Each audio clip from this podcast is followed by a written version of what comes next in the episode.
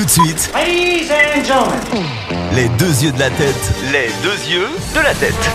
Sur MacDom la radio. Non Je veux pas qu'il arrête Bruce Willis arrête sa carrière pour cause de maladie.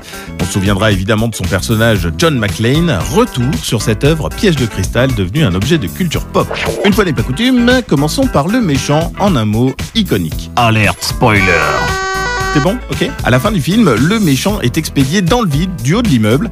Et sur le tournage, Alan Rickman était censé faire une chute pour retomber sur un gigantesque matelas placé 7 mètres plus bas. Principe simple, un décompte est lancé et pouf, l'acteur est lâché.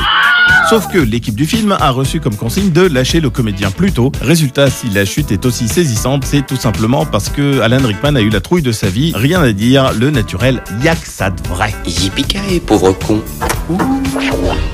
Tant qu'on parle des méchants, sachez que pratiquement aucun des acteurs engagés pour jouer des méchants allemands n'était en réalité allemand. En version originale, ils font d'ailleurs beaucoup d'erreurs en parlant la langue. On se prend pour Schumacher. D'ailleurs, Bruce Willis est peut-être plus allemand que la plupart puisqu'il est lui-même né en Allemagne de l'Ouest d'une mère allemande. Ça va, vous les Français, vous avez toujours une grande gueule comme ça.